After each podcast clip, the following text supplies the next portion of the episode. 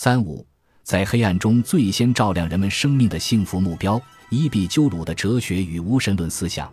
十九世纪末，有人在小亚细亚的一个小镇奥伊诺安达发现了五条铭文残篇，其中有一条是一个叫蒂欧根尼的人对为什么要建立这个铭文的说明导言。学者们发现，这些石头上的文字是伊壁鸠鲁派的哲学铭文，宣扬的是伊壁鸠鲁的哲学思想。之后，新的残篇被陆续发现。学者们研究得知，铭文建立时期是在公元两世纪。在国外，学界形成了一个对蒂欧根尼铭文进行专门研究的领域。有关伊壁鸠鲁派的思想，现存文本很少，铭文成为研究伊壁鸠鲁派思想的一个重要资料。一个哲学家的哲学理论怎么会刻在石头上？在历史上，只有宗教教义。政治口号或歌功颂德之类的东西才会被树碑刻石宣扬。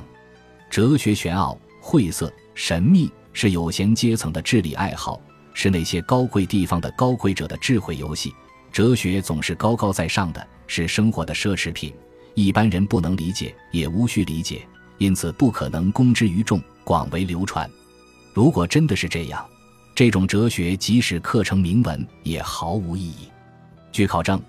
这些有关伊壁鸠鲁思想的铭文，是在他离世几百年后被人刻在石头上的。那是剧烈变革的时代，基督教开始流行，社会动荡。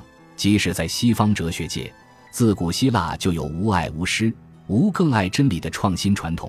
但为什么伊壁鸠鲁的思想被镌刻成永恒？